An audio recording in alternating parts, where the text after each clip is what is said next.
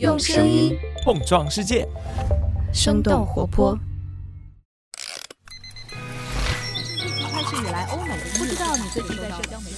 生动早咖啡与你轻松同步日常生活与商业世界。嗨，早上好呀！今天是二零二三年的五月二十三号，星期二，这里是生动早咖啡，我是来自生动活泼的梦一。今天我们不仅会先来关注一下微信支付刷掌纹的新功能，也想和你一块儿来追踪一下美团在香港送外卖的新动态。当然，三天之内就卖出了一千万份的塞尔达续作，也值得你的关注。那就让我们一起用几条商业科技轻解读，打开全新的一天。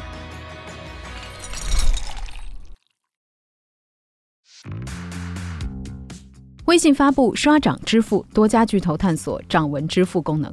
五月二十一号，根据微信官方公众号的消息，微信刷掌支付正式发布。用户在绑定个人微信账号、录入手掌纹样之后，就可以直接在刷脸设备上进行刷手掌的操作了。消费的时候，将手掌对准支付设备的扫描区，确认之后就可以完成支付。微信官方表示，相比刷脸支付，刷掌支付无论是安全还是精准度上都会更高一些。与指纹识别读取的是指腹的表皮纹路不同，掌纹读取的是手掌的血管纹路，能够避免复制伪造的风险。微信刷掌的功能将会逐步应用于我们的办公打卡、零售支付，还有交通等等领域。除了微信，支付宝也在研发掌纹支付功能，并且已经获得了相关专利。亚马逊公司的掌纹识别系统 Amazon One 已经处于扩张阶段了。美国境内已经有七十多家门店支持这项服务，包括亚马逊旗下的无人商店 Amazon Go、全食超市 Whole Foods 以及部分和亚马逊合作的第三方商户。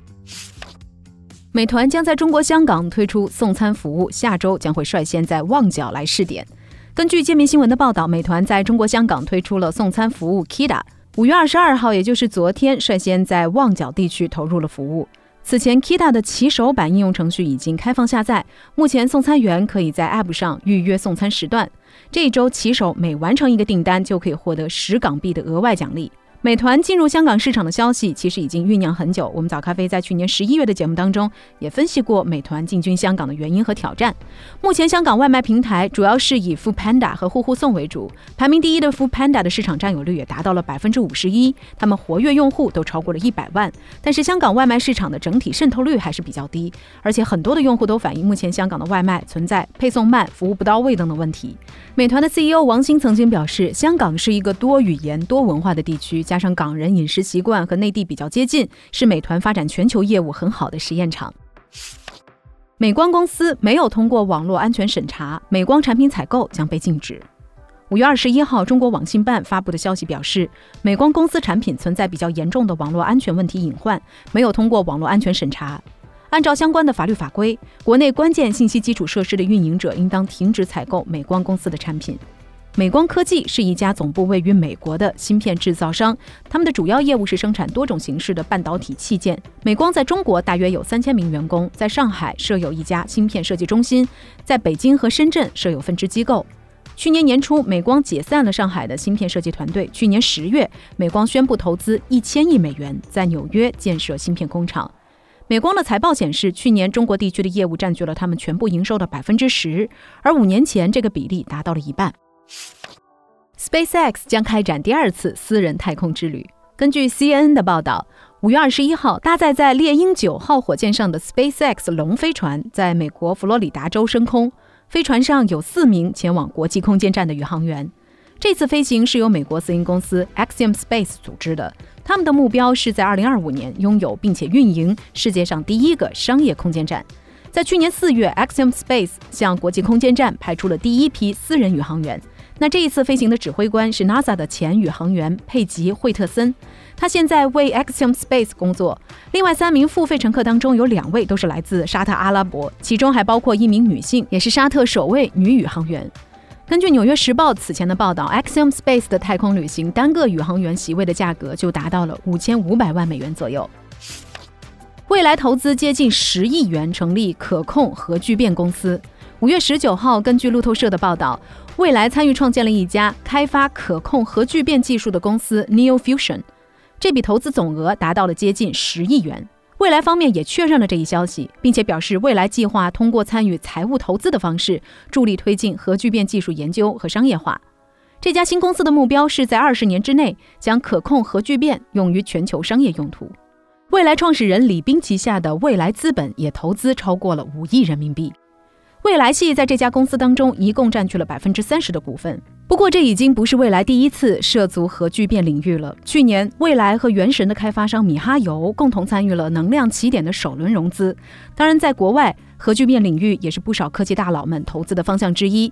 根据 CNBC 的报道，OpenAI 的 CEO Sam Altman 向一家核聚变初创公司投资了3.75亿美元。微软也已经和这家公司签署了购电协议。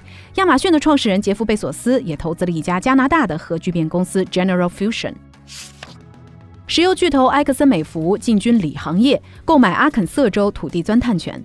根据《华尔街日报》五月二十二号的报道，石油巨头埃克森美孚为了获得锂矿资源，购买了美国阿肯色南部的十二万英亩的土地，约合四百八十平方公里，大约是六万多个标准足球场的大小。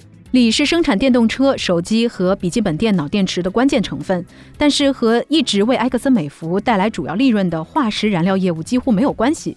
不过，《华尔街日报》的观点认为，虽然这笔交易的价格超过了一亿美元，但是对于埃克森美孚这样规模的公司来说，数额并不算太大，也并不能够代表埃克森美孚会有重大的战略转变。知情人士透露，埃克森美孚可能会在未来几个月之内开始试探性的钻探。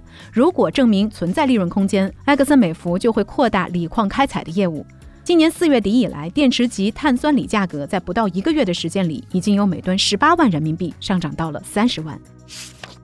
吉利增持阿斯顿马丁股权，成为第三大股东。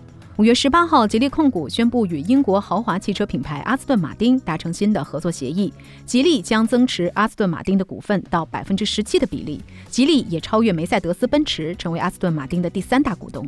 目前，阿斯顿马丁第一大股东是持股比例为百分之二十一的 u t r i 投资集团，第二大股东是沙特阿拉伯的公共投资基金，他们的持股比例是百分之十八。阿斯顿马丁是拥有百年历史的豪华跑车品牌，他们旗下的车型 DB5 也是007系列电影当中大火的邦德座驾。但是自从2019年以来，他们已经连续四年亏损了。去年受供应链问题、成本上涨、疫情反复等等因素的影响，阿斯顿马丁的亏损从7400万英镑扩大到了1.18亿英镑。吉利在海外并购上的经验丰富，除了阿斯顿马丁之外，吉利还曾经在2010年收购了沃尔沃百分之百的股权，并且在2021年将沃尔沃汽车在瑞典斯德哥尔摩证券交易所单独上市。目前，吉利收购或者是入股的海外汽车公司都已经和吉利展开了新能源领域的合作。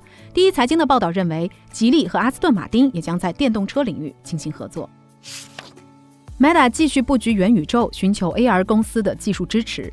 根据英国金融时报的报道，Meta 正在和 AR 公司 Magic Leap 来讨论合作的可能性。Meta 想要获得 Magic Leap 技术的使用授权，在增强现实头戴设备的镜片上产生不同景深的图像。Magic Leap 这家公司于二零一一年在美国成立，曾经被认为是 AR 领域最有前途的公司之一。二零一五年，他们凭借着一段鲸鱼从体育馆地板上高高跃起的视频，获得了大量的关注。在三个月之内，他们就完成了十六亿美元的融资。Magic Leap 的投资者就包括 Google、阿里巴巴和淡马锡等等知名公司和机构。不过，他们在二零一八年才推出了自己的第一款增强现实眼镜，而且市场反馈并不好。Magic Leap 的估值也一度缩水了百分之九十四，只剩下四点五亿美元。这次，Meta 和 Magic Leap 的合作，也意味着 Meta 可能会使用 Magic Leap 的技术和工厂来生产自己的 AR 眼镜，或者和 Magic Leap 共同开发新的 AR 产品。目前，双方都还没有达成最终的协议，也没有透露具体的合作细节和金额。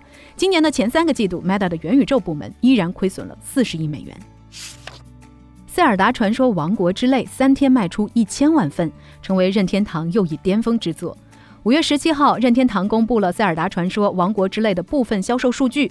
这款在五月十二号正式发售的游戏，在前三天在全球范围之内就售出了一千万份，其中包括日本本土卖出了超过两百万份，美国则超过四百万份。《王国之泪》也成为塞尔达系列游戏当中卖得最快的一款作品。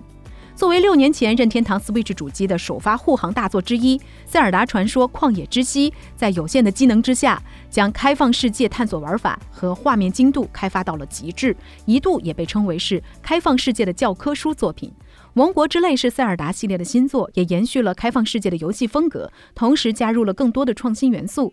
全球权威性游戏媒体 IGN 也为《王国之泪》打出了十分的满分。所以聊到这儿，也想来问问你，在这一千万份的销量当中，会有你的一份吗？你身边玩塞尔达的人多吗？欢迎在我们的评论区和我们一块儿来聊聊吧。这就是我们今天的节目了。我们其他的成员还有监制泽林，监制一凡，声音设计 Jack，实习生 Aurora。感谢你收听今天的生动早咖啡，那我们就下期再见。